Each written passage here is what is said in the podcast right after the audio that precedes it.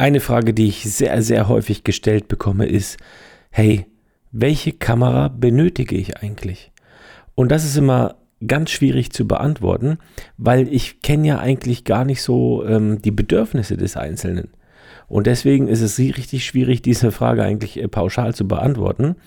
Nun ist ja bald Weihnachten und äh, vielleicht stellt sich auch gerade bei dir die Frage, was brauche ich für eine Kamera? Oder vielleicht steht ein Kamera-Upgrade ähm, bevor und da macht man sich ja auch manchmal Gedanken, ähm, welche Kamera soll ich mir jetzt kaufen? Wie ich an die Sache rangehen würde. Also früher habe ich immer, äh, bin ich zuallererst mal in den Kiosk gelatscht und habe mir Magazine geholt.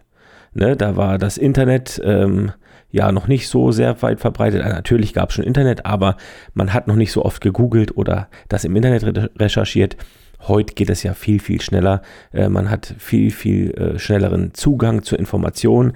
Und ich bin halt damals immer in den Kiosk gelaufen, habe mir dann so vier, fünf Fotofachzeitschriften gekauft und dann habe ich die gewälzt. Ne? Da gab es ja immer die äh, schönsten Sachen und auch gerade Richtung Jahresende kommt dann hier die Kamerabibel und die Photoshop-Bibel und wie sie alle heißen. Diese ganzen ähm, Magazine bringen ihre Dinger raus, das Best-of des Jahres quasi. Und äh, das gibt es natürlich auch mit Kameratests oder Objektivtests, ne? also wo quasi äh, auf Herz und Nieren alles getestet wird. Nur ähm, was mir aufgefallen ist bei diesen äh, ganzen Kameratests, ist immer, ähm, die lassen halt das Gefühl weg. Ne? Natürlich, bei so einem Kameratest geht es darum, was kann die Kamera denn technisch? Nur, weißt du, muss ich mir jetzt unbedingt oder muss ich meine Kaufentscheidung davon abhängig machen, dass äh, die eine Kamera vielleicht drei Punkte von 100 ähm, mehr bei der, beim Dynamikumfang hat als äh, die andere Kamera, das ist eigentlich relativ egal, weil das sieht man mit dem Auge sowieso nicht. Natürlich sieht man einen Unterschied, ob man eine Kamera für 300 Euro hat oder für 7000. Das äh, will ich jetzt hier auch gar nicht bezweifeln oder anstreiten. Ähm, das muss ja auch irgendwo herkommen, diese Qualität logischerweise. Aber viele Leute machen sich viel zu viel abhängig von technischen Daten. Und da ist mein Tipp eigentlich so, geh in den Laden und versuch äh, oder probier verschiedene Kameras einfach mal aus. Äh, nimm sie in die Hand. Wie liegen sie? Ist es sympathisch? Ist dir vielleicht auch die Marke sympathisch oder ist dir die Marke unsympathisch? Ja, ich, ähm, ich bin zum Beispiel ähm, mit Canon aufgewachsen. Mein Papa hatte immer eine Canon oder hatte sich damals eine Spiegelreflexkamera von Canon gekauft. Oh, da war ich, glaube ich, so fünf oder sechs. Ja, und deswegen ähm, habe ich immer dieses Canon-Logo oben gesehen und ich bin quasi damit aufgewachsen. Und dann ist es ja sehr naheliegend, dass ich mir auch solch eine Kamera kaufe oder eben von dieser Firma mir eine Kamera hole, wenn ich äh, mal selber eine haben möchte. Und selbst meine erste Digicam, also die hatte, glaube ich, so, keine Ahnung, sechs oder sieben Megapixel, äh, war so eine Kompaktkamera. Ja, die war natürlich auch von Canon. Das war, glaube ich, damals eine PowerShot die gibt es immer noch, diese Linie, aber ich weiß gar nicht mehr, was das für eine war. Auf jeden Fall hatte die äh, eine richtig schlechte Auf Auflösung, aber es war eine Canon. Warum? Weil mir die Marke an sich sympathisch war. Damit bin ich aufgewachsen. Das war das, was ich gewohnt war. Später natürlich meine allererste Spiegelreflexkamera, die ich mir gekauft hatte, war auch eine Canon. Ich habe zum Beispiel mit der 30D damals begonnen, begonnen, begonnen ähm, ja, das war die erste Kamera, die ich mir, oder die erste Kameraausrüstung, die ich mir richtig gekauft habe. Und die erste Spiegelreflexkamera war eine 30D. Danach folgte dann die 5D Mark II, auch eine Canon, dann die 5D Mark III und jetzt habe ich aktuell die 5D Mark IV. Die habe ich mir alle selber gekauft. Klar, wir sind im Unternehmen auch von Canon gesponsert und wir haben auch die ganzen Geräte so zur Verfügung, aber ich äh, als Fotograf fühle mich immer wohler, wenn ich auch was eigenes habe. Und äh, ja, deswegen habe ich mir auch die 5D Mark IV gekauft, weil einfach, äh, ja, ich brauche was eigenes, ich möchte das gerne haben. Aber ob das jetzt Canon oder Sony oder Nikon oder wer auch immer sein muss, das ist eigentlich völlig egal. Ich hatte mal die äh, Sony Alpha 7R 2 zum äh, Testen und ähm, das ist eine richtig gute Kamera. Da kommt richtig, richtig gutes Bildmaterial raus.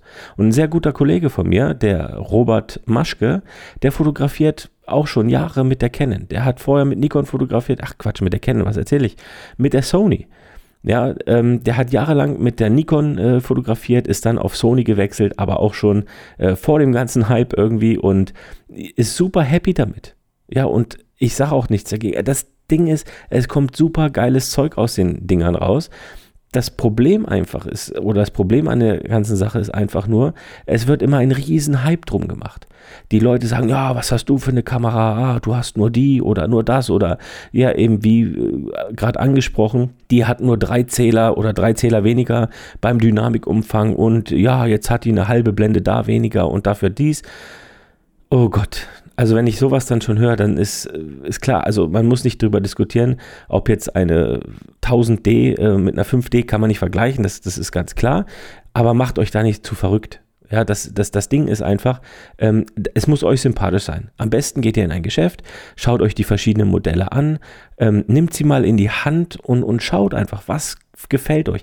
Bei mir war es damals zum Beispiel die Sony, die ich hatte oder die ich getestet hatte. Das Bildmaterial absolut Bombe. Ne? Aber mir war sie zu klein von der, von der Haptik her, also vom, vom Griff her. Ich habe meinen mein kleinen Finger nicht mehr untergebracht, der war irgendwie übrig danach. Also wenn, wenn ich die Kamera in der Hand hatte. Ähm, mit Batteriegriff sah das Ganze komisch aus, ähm, aus meiner Sicht jetzt. Ähm, die Menüführung gefällt mir nicht so gut. Aber das sind meine persönlichen, ist meine persönliche Einstellung. Ja, auch damit kann man richtig gute Fotos machen. Das beweist uns, äh, beweisen uns ja tagtäglich alle Fotografen, dass man, egal mit welcher Kamera, gute Bilder machen kann. Ähm, es gibt ja auch so richtig schöne Vergleiche wie ähm, ja, so eine Mittelformatkamera oder Produktion, die mehrere Zehntausende von äh, Dollar oder Euro kosten, gegen so selbstgemachte, eben auch mit Canon 30D oder sogar manchmal noch mit einer Canon 10D aufgenommen, ähm, so Vergleiche, wo man ganz schwer sieht, was ähm, die teure Kamera ist und was die günstigere ist. Es ist dann auch halt natürlich die Kreativität. Aber wie gesagt, macht euch da nicht, äh, nicht allzu verrückt äh, in diesem ganzen Technikwahnsinn. Ne? Ich meine, die Megapixel, das ist, ist im Moment der Wahnsinn, was da ähm, ja aufgefahren wird. Ja, da kommt dann Canon um die Ecke mit hier so einem über 50 Megapixel Monster, dann kommt ähm, Nikon um die Ecke mit so einem 3 Millionen ISO-Monster und was weiß ich nicht alles. Dann kommt Sony um die Ecke, kann alles, ja, so 4K-Film und Bildstabilisator, 5 Achsen, alles, was man haben will.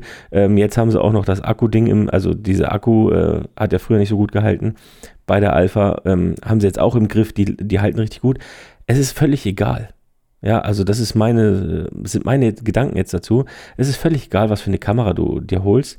Ähm, wichtig ist, dass du dich damit wohlfühlst, weil wenn du dich damit wohlfühlst, letzten Endes ist es ja ein Instrument, mit dem wir arbeiten müssen oder mit dem wir arbeiten möchten oder mit dem du allerbestenfalls deine Freizeit verbringst, wenn es noch dein Hobby ist.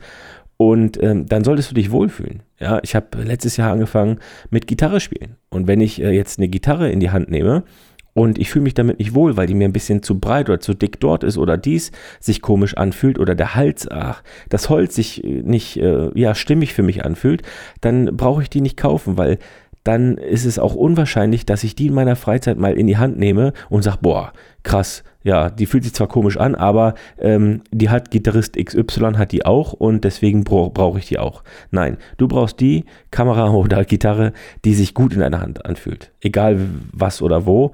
Ähm, weil letzten Endes geht es beim Fotografieren ja um das Licht. Also um das Licht zu sehen und kreativ zu denken und ja so ein bisschen um die Ecke zu denken und mal was Neues zu machen. Und das ist nicht zwingend die Technik. Ich weiß, wir sind alles so Technik-Nerds, also äh, ich bin da auch nicht ausgeschlossen.